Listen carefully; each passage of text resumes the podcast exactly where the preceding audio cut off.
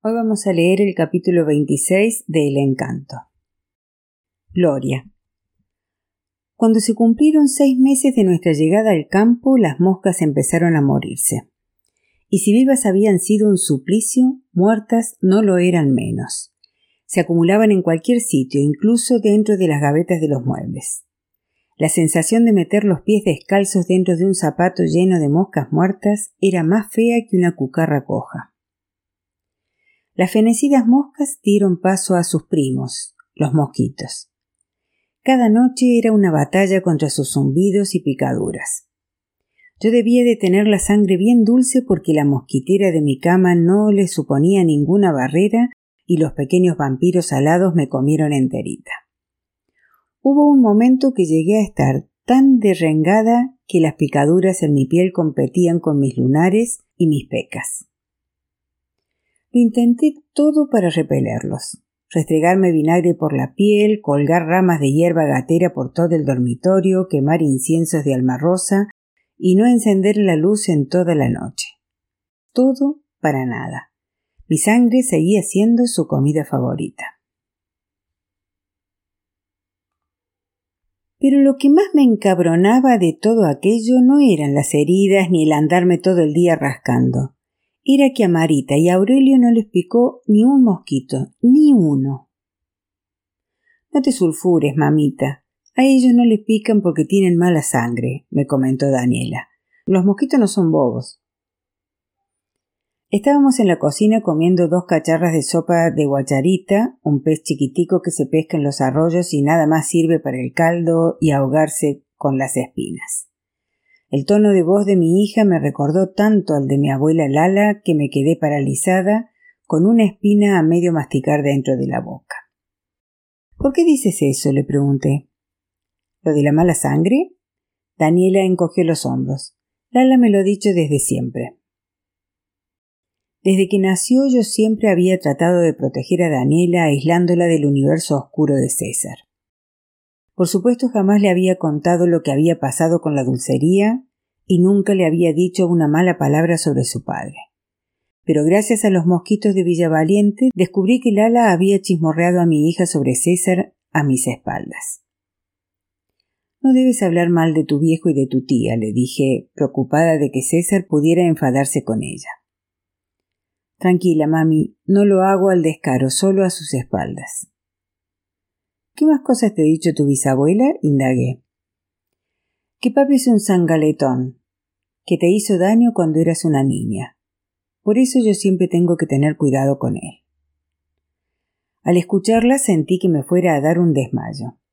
La posibilidad de que César le hiciera algo a Daniela era demasiado horripilante para mi cabeza. ¿Tu viejo? ¿Te ha hecho algo? pregunté con un hilo de voz. No, mamita, ni lo hará. Estate tranquila. Una tarde que estaba un poco curda después de beberse una botella se me acercó mucho, pero le advertí que si alguna vez me tocaba un pelo, iba a armar una escandalera que se iban a enterar hasta en Oriente. Esa era mi niña, la rebelde que yo fui también un día contra el mismo monstruo. En aquel momento, solo de imaginarme a Daniel hablando con César de algo tan re feo, sentí que me faltaba el aire aunque también estaba comprobando que mi hija sabía defenderse por sí sola. ¿Y qué te dijo? Me dijo que yo era una come mierdita y que mi Lala me había mentido, que el casamiento de ustedes había sido porque tú le habías enredado, y que además yo era tan desgreñada y tan fea que había mil fines más bonitas en La Habana con las que se enredaría antes de ser un animal conmigo. Me eché a llorar con una mezcla de asco y de alivio. Bien cierto era que si César quería seguir abusando de niñas, había millares de chiquitas en La Habana para torturar antes que a su propia hija. Aunque ¿quién puede poner la mano en el fuego por un monstruo?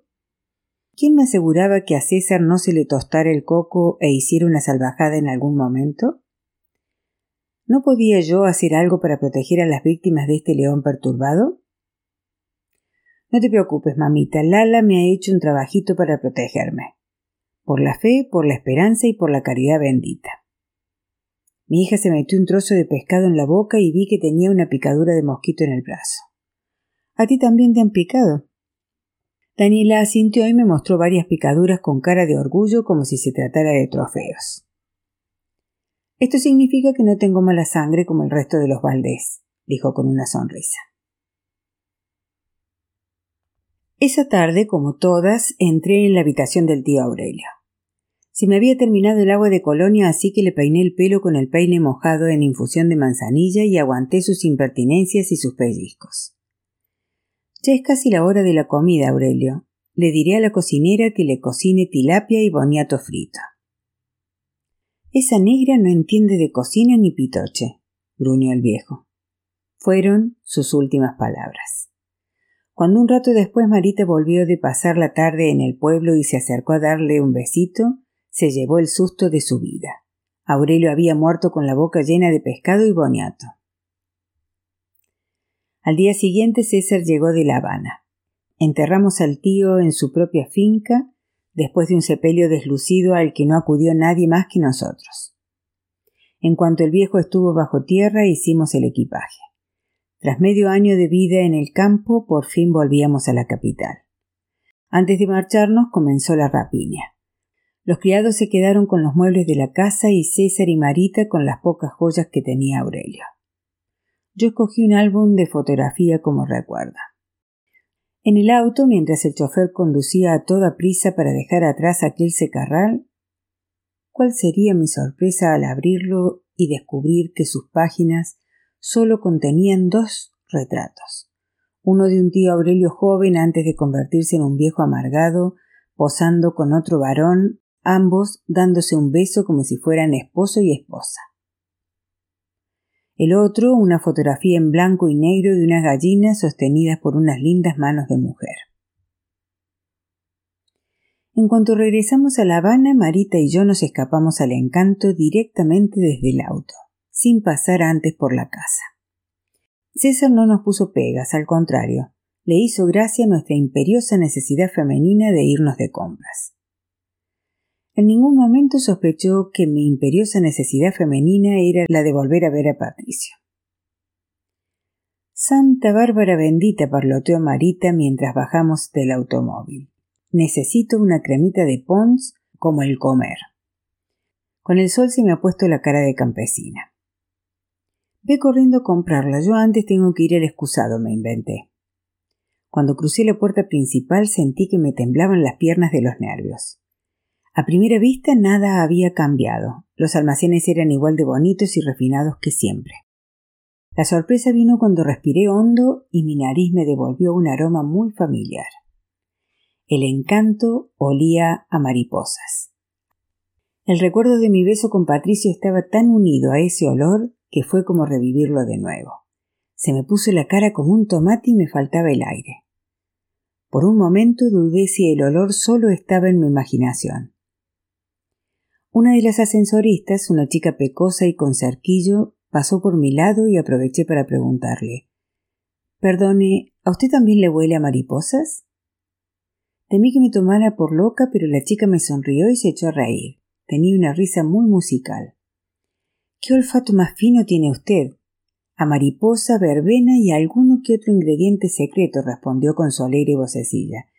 Si le gusta, puede usted comprar el olor. No le entiendo. La ascensorista me guió hasta el mostrador antes de marcharse. Apilado sobre la madera había varios frasquitos de perfume coronados por un lindo cartel. Adquiera ahora la nueva fragancia de El Encanto. Me quedé pasmada delante de los frascos. Entonces levanté la vista y vi a Patricio. Se había cortado el pelo y estaba más bronceado. Podría jurar que sus ojos azules se volvieron aún más azules al verme. Estaba tan guapo que me lo hubiera comido con papas allí mismo. Los dos nos quedamos mirándonos en silencio durante un minuto que pasó tan veloz como un segundo. Tras tantos meses separados, mirarnos era como beber el agua helada de una fuente tras cruzar el desierto. Han sido los seis meses, cuatro días y seis horas más lentos de mi vida, suspiró Patricio. ¿Cómo has conseguido que el encanto vuela a nosotros? le pregunté. La verdad es que fue gracias a Pablo. ¿Quién? pregunté confundida. Pablo, el científico del perro. Deduje que se refería a Iván Pavlov y me eché a reír. Pavlov, le corregí. Ese, ese. Desde que te fuiste cada día me he puesto una flor de mariposa en la solapa. Un día estaba charlando con Tomás Menéndez, el jefe del departamento de propaganda, y se le ocurrió una idea de crear un perfume que la gente asociara con el encanto. El truco para que huela por todo el edificio es mezclarlo en el aire acondicionado. No puede ser más lindo, mi amor. Patricio me miró con tanto deseo que me entró calentura desde los dedos de los pies hasta la coronilla.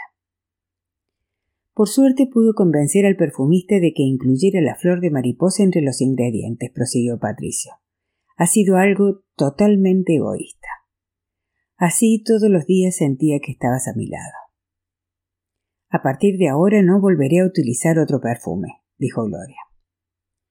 Con la excusa de ir a tomar un frasco, extendí la mano y toqué la suya. Solo rozar las yemas de sus dedos hizo que se me pusiera la piel de gallina. Ni te imaginas las ganas que tengo de volver a besarte, murmuró Patricio.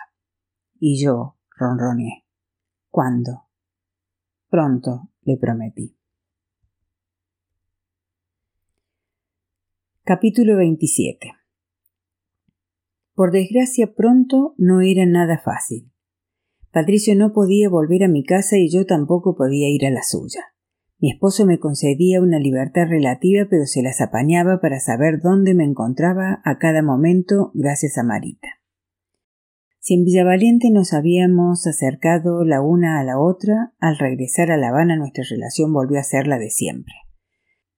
Mi cuñada, además claro estaba de seguir haciéndose la tonta, tenía una sola tarea vigilarme. Para conseguir algo de intimidad, Patricio y yo necesitábamos que las miradas estuvieran apartadas de nosotros. Algo que no era para nada fácil en una isla llena de chismosos. Pero la vida nos regaló un golpe de suerte. La llegada inesperada de un invento que atrajo todas las miradas de Cuba, la televisión. Al principio la televisión solo era un rumor hasta que los diarios anunciaron que íbamos a ser el primer país de América Central en tenerla. Con mi fascinación por todo lo científico no paré hasta encontrar un libro sobre el tema y enterarme de todos los secretos de aquel increíble invento. Me encantó descubrir que uno de los primeros televisores estaba fabricado con ejes de bicicletas, una mesa de café y lentes de cristal atadas con cuerdas. Aquello me hizo llegar a la conclusión de que con ingenio el hombre podría inventar cualquier cosa. Aunque no todos compartían mi admiración, a la simplona de mi cuñada, sin ir más lejos, le molestaban aquellos tremendos avances de la tecnología. Dicen que es como la radio pero vista, hombrecitos dentro de una caja. Yo creo que nos están tomando el pelo a todos. O eso o es brujería, sentenció Marita. No es ninguna brujería la televisión. Es posible gracias a los rayos catódicos, intenté explicarle. Pues, ¿qué quieres que te diga? A mí los reyes católicos esos me parecen cosas de magia negra y no me gustan un pelo, me interrumpió. Entonces supongo que no querrás ver los televisores, dije para darle cuerda. Verlo lo veré, pero aló. Si es brujería, apartaré los ojos antes de que me queme el guiro y la televisión se pueda ir al carajo. Al igual que mi cuñada, Cuba entera estaba expectante por ver la televisión, especialmente cuando el gobierno confirmó que iban a comenzar las emisiones. Pero ¿cómo íbamos a ver los programas si nadie tenía un televisor? La solución vino de la mano del encanto, que anunció que serían los primeros grandes almacenes en vender los mágicos aparatos. El día señalado se organizó una fiesta en la sección de electrodomésticos de la quinta planta. Los empleados colocaron sillas delante de los nuevos televisores y repartieron a los niños globos azules y rojos con los colores de la bandera. Yo acudí con César y con Marita que tampoco querían perdérselo. Antes de vestirnos para ir allá, nos asaltaron las dudas. ¿Cuál era el protocolo para ver la televisión? ¿Habría que ir como un pimpollo o como cuando íbamos al teatro o a la ópera? O podría uno mirar el televisor con ropa más normal o con el batilongo puesto, como cuando uno escucha la radio en la casa. Por si acaso yo decidí vestirme de ceremonia. Estrené un vestido bajichupa sin tirantes o palabra de honor, como lo llamaba Mr. Manet, con un estampado de pequeñas flores azules y unos guantes negros a juego largos hasta los codos. Me recogí el cabello en un moño con una diadema de brillantes y escogí unos aretes de oro. César decidió ir con smoking y Marita se puso un conjunto de saya y chaqueta en blanco y dorado. Al llegar a la quinta planta de los almacenes vimos que habíamos dado en el clavo. La gente acudió al evento con sus mejores galas. Éramos un grupo de personas vestidas de etiqueta delante de una caja. Nos sentamos en unas sillas reservadas. La planta estaba a reventar y enseguidita se formó un corro de curiosos que se quedaron de pie alrededor del televisor. Todos permanecimos en silencio, expectantes. Aquel aparato parecía un ingenio mecánico sacado de una novela de ciencia ficción. La emisión está a punto de comenzar, exclamó una dependiente. Damas y caballeros, a continuación, encenderé el aparato. La dependiente se acercó al televisor y mientras todos conteníamos la respiración, apretó un botón. Al hacerlo sonó una especie de chisporroteo y de sopetón apareció un punto blanco de luz en la mitad de la pantalla. El punto creció y dio paso a una imagen. Todos esperábamos ver al presidente de la nación, pero lo primero que apareció fue una cajita de cigarros en un brillante blanco y negro. La imagen de los cigarros fue recibida por aplausos y risas. Dele voz, ordenó César. La señorita giró una rueda y una cancioncilla se escuchó por el bafle del televisor. La competidora gaditana Tana, cigarrillo inigualable hable. Aquel aparato hipnotizaba. Todos nos quedamos quietos como guanajos a su alrededor. El paquete de cigarros dio paso a una botella de cerveza cristal y a una nueva canción. Cerveza cristal, cerveza cristal, bien sabrosa, bien fresquita, nuestro orgullo nacional. De repente algo llamó mi atención e hizo que dejara de mirar el televisor. Patricio había llegado a mi lado abriéndose paso a través de la multitud de curiosos. Con un leve movimiento de cabeza me indicó que le siguiera. No tuve problema en escabullirme. Mi marido, mi cuñada y probablemente la Habana entera estaban mirando la tele. Seguí a Patricio hasta una escalera de empleados y subimos hasta el último piso del edificio. Allí abrimos una puerta y salimos a la azotea. Nos recibió la luz del sol y los graznidos de las gaviotas. Un delicioso golpe de aire con olor a mar me refrescó los pulmones y me revolvió el moño. El cielo salpicado de nubes esponjosas como malvaviscos estaba de un azul tan hermoso como los ojos de Patricio. El rumor de los autos en la calzada llegaba hasta nosotros convertido en un arrullo, en lugar de en una molestia. Me asomé por la cornisa. Desde las alturas la Habana parecía un pueblito, con sus techos de tejas y sus azoteas llenas de ropa tendida. Sentí una oleada de amor por mi ciudad. Sí, en ella había sufrido demasiadas desgracias, pero también era donde había nacido y donde había nacido mi hija. Para bien o para mal, La Habana era mi lugar en el mundo. Patricio me tomó de la mano y me señaló unos pinchos de metal colocados en el tejado. ¿Has visto? Estas son las antenas de la televisión, me dijo. Sentir los rayos del sol sobre mi rostro era una sensación tan deliciosa que me estiré cual gata que se despereza y me solté el pelo para disfrutar al máximo de la brisa que nos llegaba desde el mar. ¿Me has traído aquí solo para enseñarme las antenas? le pregunté con picardía. Patricio me dedicó una sonrisa pícara. Pensé que te interesaría, bromeó, con lo científica que eres tú. Así que hoy no vamos a saltarnos las normas. Yo eso no lo he dicho, dice Patricia. Bésame, bobito. Con la Habana a nuestros pies probamos todo tipo de besos, cortos, largos, en la mejilla, en los labios, con la boca abierta, cerrada, con lengua, sin ella. Algunos eran pasionales, otros cariñosos, unos más cursis, otros más atrevidos. Todos fueron igual de lindos que el primero. Solo nos separamos cuando teníamos las bocas en carne viva después de cientos de besos. ¿Cuánto tiempo llevamos aquí? pregunté. Patricio se encogió de hombros, tan despistado como yo. No sé, cinco minutos. Miré mi reloj de pulsera y casi me da una sirimba. Casi un cuarto de hora, exclamé. Está claro que tenemos un problema para calcular el tiempo cuando estamos juntos, comentó Patricio. No nos quedó más remedio que volver a la realidad. En nuestro caso, a la planta quinta sección de electrodomésticos. Tras un último beso de despedida, Patricio se marchó y yo descubrí con alivio que la multitud de gente seguía inmóvil delante del televisor. Con el mayor sigilo posible me abrí camino y retorné a mi silla al lado de mi esposo. Unos momentos después César se volvió hacia mí con enojo. Me cago en Dios. Me asusté, pero por fortuna su furia no iba dirigida hacia mí sino a la tele. Este aparato de mierda te atonta y te hace perder la noción del tiempo. ¿Dónde estabas? En el excusado arreglándome una carrera en la media, mentí con naturalidad. ¿Me he perdido algo? Un discurso de Grau y espacios comerciales. ¿Es que no van a poner nada que merezca la pena? Pues a mí me gusta, dijo Marita sin apartar los ojos de la pantalla. Quiero comprar una ahora mismo.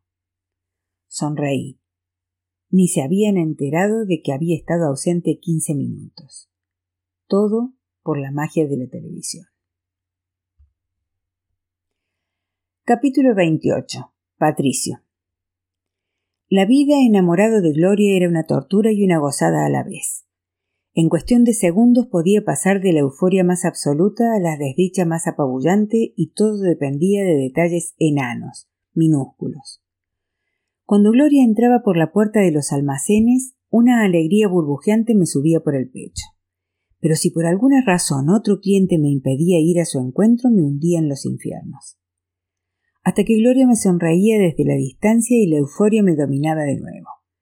Así todo el día, todos los días. Vivir de este modo era agotador, pero no lo hubiera cambiado por nada del mundo. Me sentía más vivo que nunca. Mis sentimientos eran misteriosos, contradictorios, animales, con un punto de locura dañina, pero a la vez irresistible. A veces pensaba que me iba a dar un parraque. ¿Podía uno infartarse de amor? El Grescas y Guzmán también se encontraban metidos en líos de faldas. Concretamente andaban en relaciones con dos empleadas del encanto que habían conocido gracias a mí. Todos los fines de semana los grandes almacenes organizaban actividades para los empleados en el Seika, un club social, cultural y deportivo. Yo acostumbraba a pasarme a las meriendas con el resto de los empleados y mis dos amigos solían acompañarme para hablar con las chicas.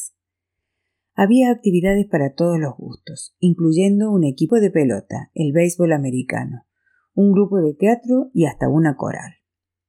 La coral del Club Seika era muy afamada, tanto que incluso el director de orquesta austríaco von Karajan se había puesto al frente de su batuta durante una de sus representaciones. Entre sus integrantes había mujeres de todos los departamentos, pero dos de ellas llamaron la atención de mis amigos. Guzmán se ennovió con Alma, una secretaria de administración. Alma era tímida y callada como una ardilla. Sabía mecanografía e idiomas y por sus buenas maneras se notaba que era de buena familia. Pepa, la novia de Grescas, era todo lo contrario. Trabajaba en el almacén, era la única mujer entre todos los mozos, y tenía la fuerza y los modales de una jaca. Las dos muchachas no podían ser más distintas, pero se habían hecho muy amigas cantando en la coral, y ambas tenían locos de amor a mis dos compáis. Alma y Pepa pasaban mucho tiempo en nuestra casa los días que libraban en los almacenes, en la pequinesa durante el día y en los dormitorios del piso de arriba durante la noche.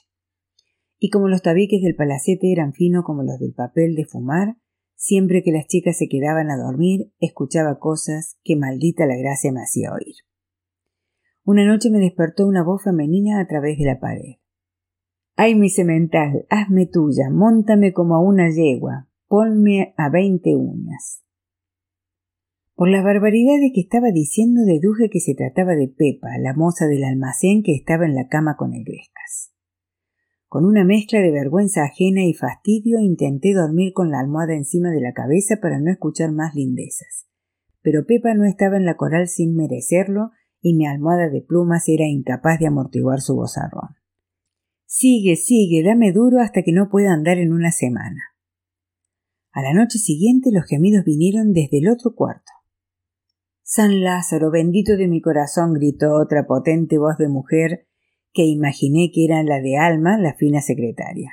Qué rico, cariño mío, sol de mi vida, amorcito lindo. Aquello era el colmo. Las dos novias de mis amigos eran unas gritonas. Ambas proyectaban la voz cosa fina, con la única diferencia de que una gritaba blasfemias y la otra cursilerías. Las noches que se quedaban a dormir las dos a la vez, la casa era un gallinero y los gritos de las mujeres se mezclaban en una suerte de diálogo demencial. Lléname de leche, papito, gritaba una. San Lázaro bendito, qué besitos más ricos, exclamaba la otra. Métemela fuerte, dice una. Dame un abracito, decía la otra. Machote. Caramelito de fresa. Unos tapones para los oídos que compré en el encanto acabaron con los conciertos nocturnos. Pero aún me esperaba otra sorpresa. Una mañana coincidí con las dos parejas en el desayuno. Estábamos conversando sobre el tiempo y demás tonterías cuando Alma, la tímida secretaria, se quemó la mano con la cafetera. Me cago en la mierda. se le escapó a la señorita. Pepa, la moza del almacén, corrió a auxiliar a su amiga. ¿Te has hecho ya, ya, mi linda? Le preguntó con gran delicadeza. Ahí fue cuando me di cuenta de una cosa. Alma no era la que gritaba ñoñerías, ni Pepa la que soltaba obscenidades. Era al revés. Cuando estaban haciendo el amor con mis amigos, la señorita fina era la que hablaba como un estibador, y la moza de almacén era más cursi que un repollo con lazo. Los noviazgos entre mis amigos y Alma y Pepa no cuajaron. Cuando la coral hizo un viaje de fin de semana para dar un recital en Cabaiguán, las dos amigas cambiaron a mis compáis por dos estudiantes de medicina que conocieron en el tren. El Grescas y Guzmán superaron su mal de amores con un par de bailarinas del Buena Vista y pronto olvidaron a aquellas dos gritonas, pero a mí toda aquella peripecia me enseñó que en la intimidad cada persona es un mundo. Si las correrías de mis amigos me daban envidia era porque ellos sí podían tocar a sus objetos de deseo. En el caso de Gloria y mío no habíamos vuelto a besarnos desde el atracón de besos furtivos que nos habíamos dado en la azotea el día de la llegada de la televisión. Gajes de la clandestinidad. Atrapado en una suerte de amor cortés, me acostumbré a exprimir cada gesto y cada mirada en mi imaginación y comprendí perfectamente los caballeros de los siglos pasados a quienes la sola visión de los tobillos de sus amadas podían turbarles durante semanas. Me volvía muy loco tener a Gloria tan cerca y no poder tocarla. Era la misma angustia de tener un picor insoportable y no poder rascarte, de no poder beber agua cuando se siente una sed infernal. Era un dolor crónico que me llegaba hasta los huesos. En ocasiones, cuando le despachaba algo en un mostrador y estaba cerca su cuñada, nuestras manos estaban a centímetros, pero en realidad podían haber estado en galaxias diferentes. Esos milímetros prohibidos me sacaban de quicio, pero no respetarlos en público habría sido un suicidio. A falta de otra cosa no me cansaba de mirarla. Me sabía las constelaciones de sus lunares a la perfección. Su brazo derecho, por ejemplo, tenía doce lunares desde la muñeca por el antebrazo, todos rodeados de galaxias de pecas. Como los marineros navegan guiándose por las estrellas del cielo, yo navegaba gobernado por los lunares de gloria. En mi mente los bautizaba a todos con nombres de reyes y reinas, los besaba y los acariciaba hasta la saciedad. Y esos eran solos los que estaban en los trozos de piel a la vista, cara, cuello, brazos y piernas. De vez en cuando ocurría el milagro de que el tirante de su vestido se deslizara por su hombro o el dobladillo de su falda se elevara hasta el muslo para descubrir un lunar nuevo que añadiera a mi colección mental. Si me obsesionaban los que veía, aún me obsesionaban más los que no conocía. Solo pensar en los que habría debajo de su ropa era suficiente para tener que darme una ducha fría. Para aliviar la distancia que nos separaba, Gloria y yo acordamos un escondite secreto para dejarnos mensajes. Nos decidimos por un maniquí de mujer, el que estaba delante de la segunda columna de la sección de complementos desde las escaleras mecánicas. Tomamos la costumbre de meter notitas dentro de la mano cerrada del maniquí, deslizándolas entre sus dedos. Papelitos pequeños, sin firmar, en los que podíamos escribir mensajes de amor. ¿Cómo íbamos a saber que uno de esos mensajes iba a ser nuestra perdición?